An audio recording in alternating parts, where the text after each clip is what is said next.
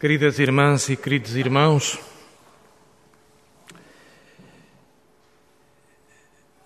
a liturgia é uma espécie de. Vou emprestar ao teatro uma linguagem que é, que é por comparação. A liturgia é uma espécie de representação dramática da vida de Cristo ao longo do ano e evocativa das suas etapas do nascer, eh, do morrer, do ressuscitar, do subir ao céu, do Pentecostes. Assim, nós, eh, etapa por etapa, acontecimento por acontecimento, ao longo do ano, vamos revivendo na liturgia e introduzindo a nossa vida de corpo inteiro nos grandes acontecimentos na história de Jesus, que nos fala do Pai, que nos revela o Pai e nos dá o Espírito. Hoje, em que a Eucaristia nos concentra de coração adorante no mistério da Santíssima Trindade, vemos como que as coisas em conjunto, é a síntese.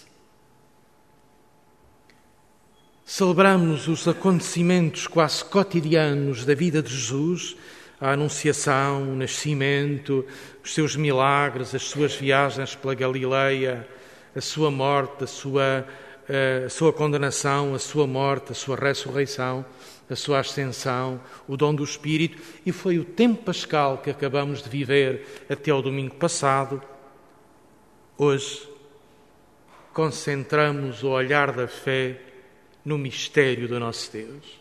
Como que procuramos fazer uma grande síntese de tudo o que vivemos na liturgia.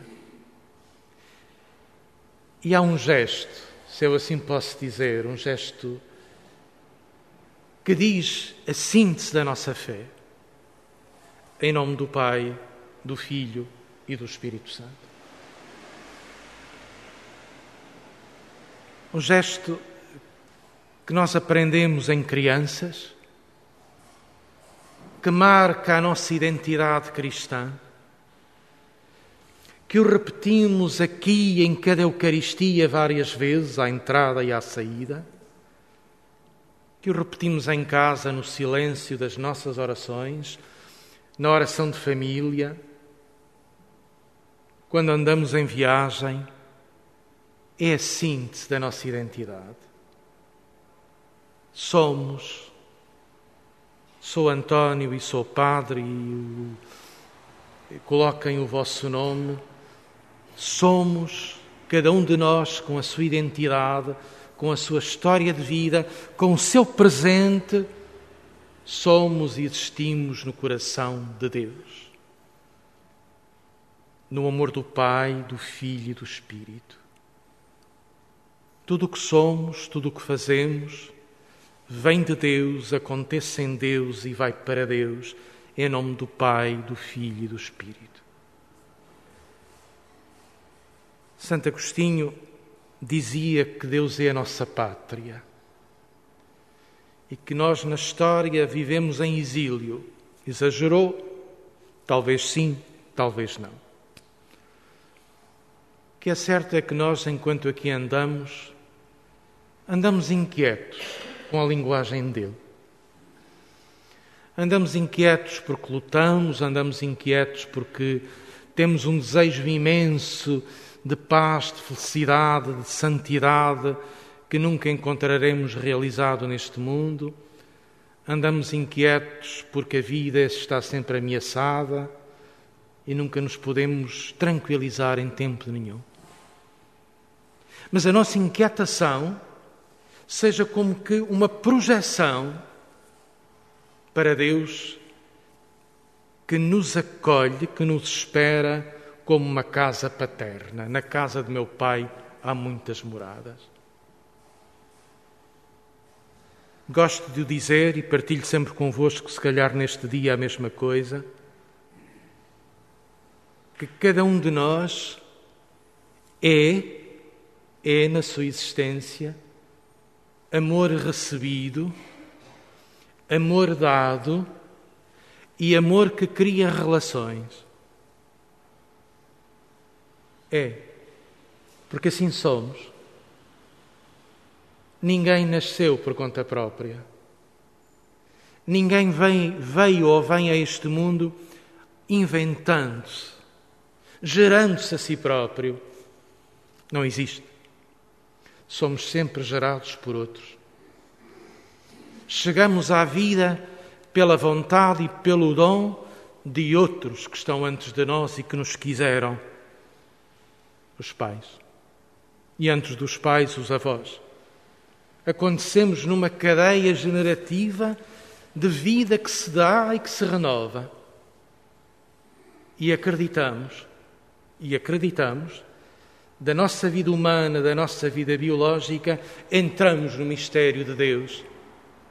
Que Deus Pai é o nome que se dá a quem dá a vida. A origem da vida. A origem do dom. Porque todo o pai, toda a mãe humana reenviam para a origem da vida, que é o Pai divino, o Pai de Jesus Cristo. Somos filhos e somos filhas. Este é o grande acontecimento de amor que nos funda. E a dignidade e a beleza da nossa vida, em todas as etapas, e algumas até mais difíceis do que outras, é vivermos agradecidos pela vida que recebemos. Às vezes é difícil. Não vamos adocicar a realidade das circunstâncias de vida de cada pessoa. Mas é a grandeza pobre, a grandeza frágil de aqui estarmos e de aqui sermos, vida que recebemos e que nos é dada, que nos é dada para darmos. Quero eu dizer, cada um é filho recebendo do Pai, de Deus, o Pai. E depois geramos vida. Quer os pais que aqui estão geram vida através da própria geração dos filhos, quer todos nós geramos vida na educação, nas relações, na ação, no trabalho, Somos pais, de certo modo. E relacionamos-nos com pessoas, com alunos, com a maneira de filhos, a gerá-los para o futuro. Podemos dizer, de filhos que somos, tornamos-nos pais de outros. E o mistério de Deus acontece na nossa vida, o amor do Pai e o amor do Filho. E a nossa vida é um tecido de relações, é encontro, é interação. Ninguém vive sozinho. E aquilo que no domingo passado se falava de um grande sopro que dá respiração a tudo e a todos, nós dizemos que é o Espírito Santo que nos une, a respiração que nos faz viver e que nos faz viver interligados.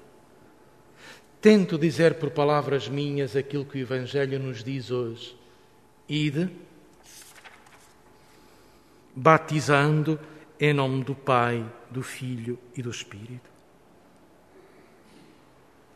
Nós somos, diria, contagiadores da Santíssima Trindade, ide por todo o mundo, fazei discípulos, fazei filhos, gerai na vida, em nome de Deus.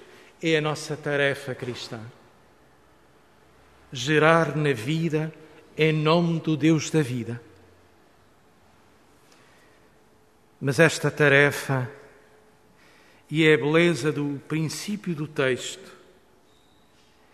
é dada a nós e foi dada a eles, os discípulos, entre adoração e dúvida e se calhar aqui está também o nosso coração. E a nossa hesitação e a nossa contradição. Quando viram, adoraram-no. Mas alguns ainda duvidavam. E estes que adoram e estes que duvidam seremos sempre nós, os cristãos de todos os tempos.